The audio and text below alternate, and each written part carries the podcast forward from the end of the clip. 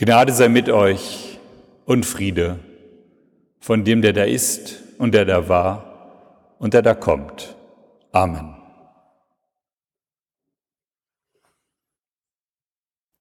Liebe Gemeinde, heute fahren ja manche Leute im Urlaub ans Meer und manche Leute fahren in die Berge. Und wenn sie in die Berge fahren, klettern sie auch auf Gipfel. Auf so eine Idee, auf einen Gipfel zu klettern, einfach so zum Spaß und nicht aus wichtigen religiösen Gründen, wären die Leute früher nie gekommen. Der Predigtext, den wir gerade schon gehört haben, handelt ja auch von einem Berg. Da heißt es in einer anderen Übersetzung, die elf Jünger wanderten nach Galiläa, sie stiegen auf den Berg, wohin Jesus sie bestellt hatte. Also Treffpunkt Berggipfel. Und ich habe mir das mal auf der Karte angeguckt. Also wenn man von Jerusalem nach Galiläa auf einen Berggipfel wandert, sind das ungefähr 160 Kilometer. In der Bibel heißt es, sie gingen nach Galiläa, also es war schon eine Wanderung. Und wer ging denn da? Der Text hebt es hervor. Es waren nicht zwölf, sondern es waren nur elf Jünger. Judas ist tot. Jesus war auch tot und wieder auferstanden, lebendig, aber nicht wiederbelebt, sondern neu lebendig, sodass er auch für die Jünger kaum erkennbar war, wenn sie an die Emmaus-Geschichte denken. Erst als er Brot bricht und Wein austeilt, erkennen sie ihn. Also sie wandern von Jerusalem, seine Jünger oder wenn man es genau nimmt, steht da im Griechischen Schüler. Die gehen von Jerusalem auf dem Berg mehrere Tage lang und dann sind sie oben. Und da könnte man ja fast meinen, dass die Welt da zu Ende ist. Von da an geht es nur noch bergab. Und dieser Berg, der ist in der Bibel, es sind verschiedene Berge, sehr wichtig. Denken Sie nur an den Berg auf dem Mose die zehn Gebote von Gott bekommt. Oder denken Sie an den Berg, auf dem Jesus die Bergpredigt hält, wo er diese zehn Gebote des Mose auslegt. Oder denken Sie an den Berg, auf den Jesus geführt wird vom Teufel, der ihm alle Reiche der Welt von oben zeigt und sagt, bete mich an, dann wirst du all dies beherrschen. Das alles will ich dir geben, wenn du dich vor mir niederwirfst und mich anbetest. Und da sagte Jesus, weg mit dir, Satan, denn in der Schrift steht, vor dem Herrn, deinem Gott, sollst du dich niederwerfen und ihm allein dienen. Und als letzte Berggeschichte, die ich aufrufen möchte, ein paar Jünger gehen mit Jesus auf den Berg und das erste Mal sehen sie die wahre Natur von Jesus durchscheinen. Weiß wie der Schnee oder wie ein Blitz heißt es da. Und schon sind diese Jünger, die mitgegangen waren, so begeistert, dass sie diese Begegnung mit dem durchscheinenden Jesus, wo auch dann Mose und Elia erscheinen, verewigen wollen, indem sie Hütten bauen. Und Jesus wehrt das ab. Auf keinem Berggipfel kann man ewig bleiben. Und das ist damals so gewesen und das ist heute so. Danach geht es bergab, sagte ich. Es gibt ja auch hier berühmte Bergsteiger, wie zum Beispiel Reinhold Messner, der auf alle Berge geklettert ist, die 8000 Meter und höher sind. Und die eigentliche Kunst ist eigentlich nicht das Hinaufkommen, das ist vielleicht auch eine Kunst, aber die größere Kunst scheint mir manchmal zu sein, lebend wieder herunterzukommen. Wenn der Gipfel erreicht ist, dann muss man anschließend ins Tal und mit dem Tal zurechtkommen. Und wer es geschafft hat auf den Gipfel, dem fällt es oft schwer, in den Niederungen zurechtzukommen. Ich denke da an manche Menschen der Zeitgeschichte. Erst wird man zum Beispiel wie Boris Becker mit 17 Wimbledon-Gewinner, ist auf dem Tennisgipfel und anschließend ist man dann König der Boulevardpresse und muss sich damit rumschlagen, dass das eigene Privatleben vielleicht nicht so glücklich ist, wie man sich das vorgestellt hat. Also Jesus bestellt seine Jünger auf den Gipfel und jetzt kommt der Satz bei Matthäus, den man leicht überliest, wenn man diesen, wenn man diese Geschichte hört und der mich fasziniert hat. Da schreibt Matthäus, nachdem die Jünger auf den Berg kommen, der Auferstandene erscheint, sie werfen sich nieder Du sollst ja nur Gott anbeten. Ich habe es gerade vorgelesen, sagt Jesus bei der Versuchungsgeschichte. Also sie werfen sich nieder, sie erkennen in ihm Gott. Und dann schreibt Matthäus, aber einige hatten auch Zweifel. Also ich versuche mir das vorzustellen, ja.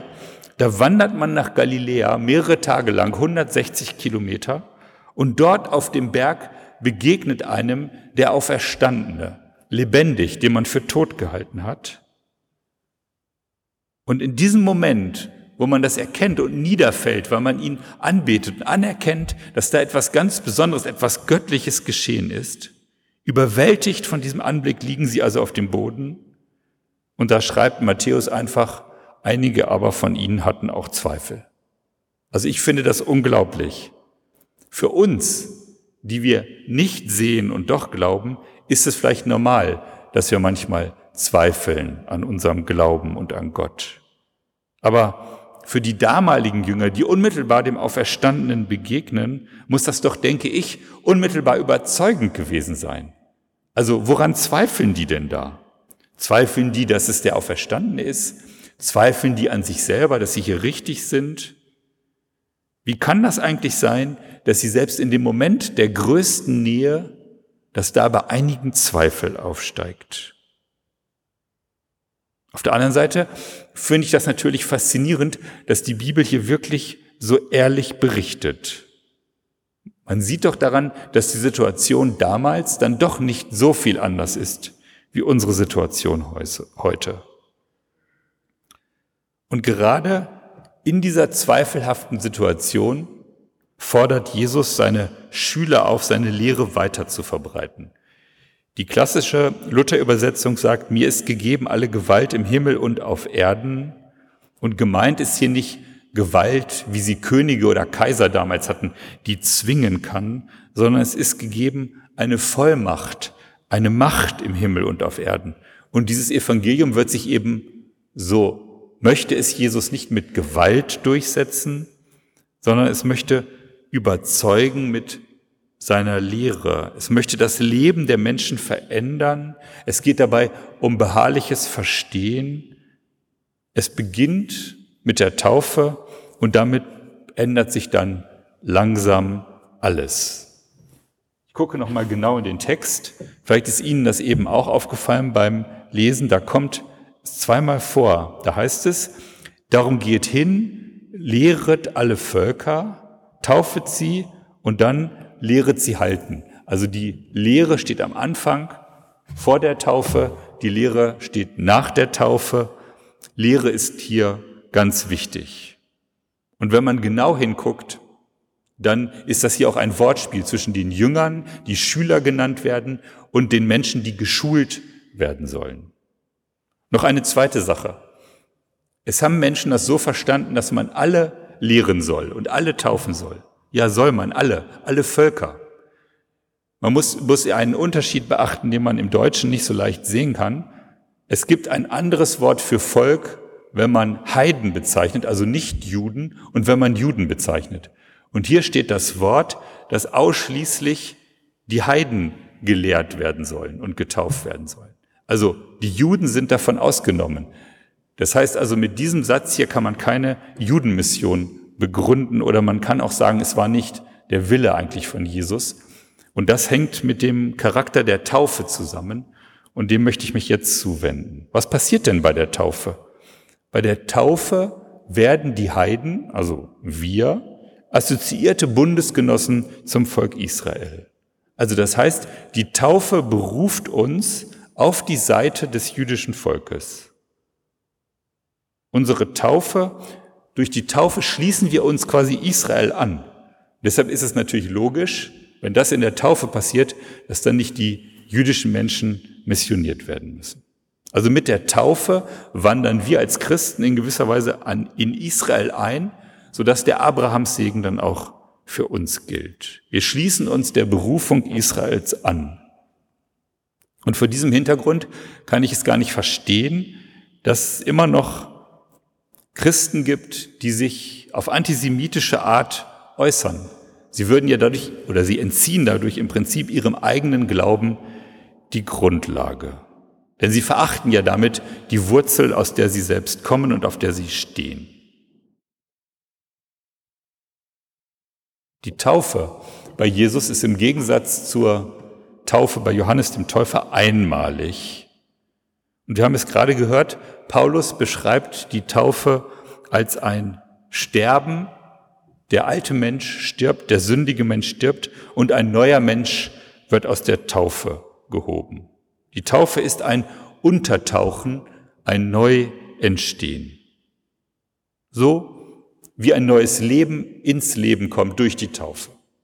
Wir kennen das von Abraham, der loszieht aus seiner angestammten Stadt, seine Heimat, seine Familie verlässt und ein neues Leben sucht mit Gottes Hilfe. Und so ist die Taufe auch ein Aus Aufbruch zu einem neuen Leben. Und Jesus, der spannt jetzt seine Jüngerinnen und Jünger ein und schickt sie bevollmächtigt los. Sie sollen andere zu Jüngern machen, also sprich zu Schülern machen. Und Jünger wird man also durch Taufe und Unterricht. Und das findet in allen christlichen Kirchen statt. Die einen taufen als Erwachsene, die anderen taufen als Kinder, so wie es hier in der lutherischen Kirche der Fall ist, auch in der reformierten oder in der katholischen Kirche. Zur Zeit Jesu, da tauchte man in fließendem Wasser oder in tiefen Becken unter und man tauchte die Menschen vollständig unter. In der alten Kirche war es sogar so, dass die Menschen in ein Taufbecken gingen, ihre alten Kleider ablegten und vor der ganzen Gemeinde nackt in das Taufbecken gingen. Dann wurden sie getauft und dann bekamen sie neue weiße Kleider angezogen, als Zeichen dafür, dass sie ein neuer Mensch geworden sind. Und ich denke, die Leute waren damals vor in der alten Kirche ähm, schamhafter als heute. Also es war schon ein großer Schritt, sich vor der Gemeinde auszuziehen und sich taufen zu lassen, um ein neuer Mensch zu werden. Bei der Geburt ist man ja auch nackt. Und so war halt dies das Zeichen der Neugeburt in der Taufe. Bei uns ist das so, wir taufen mit Wasser, aber wir tauchen die Kinder nicht unter in das Wasser, sondern wir heben den Wasserspiegel, wenn man so an will, mit der Hand an, dass der höher ist als der Kopf ist und das Wasser kommt dann so auf den Kopf. Also es ist mehr ein symbolisches Untertauchen. Die Wasseroberfläche wird symbolisch über den Täufling gehoben und das Untertauchen nur so bildlich vollzogen. Und die Radikalität, mit der die Taufe früher verbunden war, ist dadurch leider nicht mehr so richtig erkennbar. Man kann sich das vorstellen, das Wasser, wenn man unter Wasser ist, merkt man, dass man nicht atmen kann. Das ist lebensfeindlich. Also dieses Bild vom Tod und vom Auferstehen ist dann natürlich deutlicher. Sterben und zu einem neuen Leben mit Christus erweckt werden, das ist die fundamentale Wende, die die Taufe zeigt. Und dafür braucht es Lehre am Anfang, davor, bevor man sich dazu bereit erklärt und natürlich auch danach, um immer mehr zu verstehen, was das für das eigene Leben bedeutet. Und dann bleibt das alte Leben zurück wie in einem Grab. Und im Epheserbrief heißt es, wache auf, da du schläfst, und dir auch von den Toten, wache auf, da du schläfst und lass dich erwecken von Christus auch von den Toten und erleuchten. Deshalb kommt dieses Lichtbild, deshalb verschenken wir auch Taufkerzen, dass jetzt das Licht in das Leben der Neugeborenen und wiedergeborenen Christen kommt. Die meisten von uns, denke ich, werden sich an die Taufe nicht erinnern können, die als Kinder getauft worden sind. Und das ist nicht das Entscheidende, dass wir uns daran erinnern können. Entscheidend ist die Zusage Gottes, die wir in der Taufe für unser Leben bekommen haben. Denn jeder, der getauft ist, ist mit Christus unlösbar verbunden. Und aus dieser Zusage, denke ich, kann man schöpfen wie aus einem Brunnen, der nicht versiegt. So wird das Zeichen oder die Taufe zum Quell, um den Durst zu stillen. Ich bin getauft. Diese Worte hat Martin Luther sich mit Kreide auf den Schreibtisch geschrieben, wenn der Boden unter seinen Füßen ins Wanken geraten ist. Und an diese drei Worte, denke ich, kann man sich festhalten ein Leben lang. Ich bin getauft. Und das hat Bestand, bis die Zeit und die Welt vollendet wird. Amen.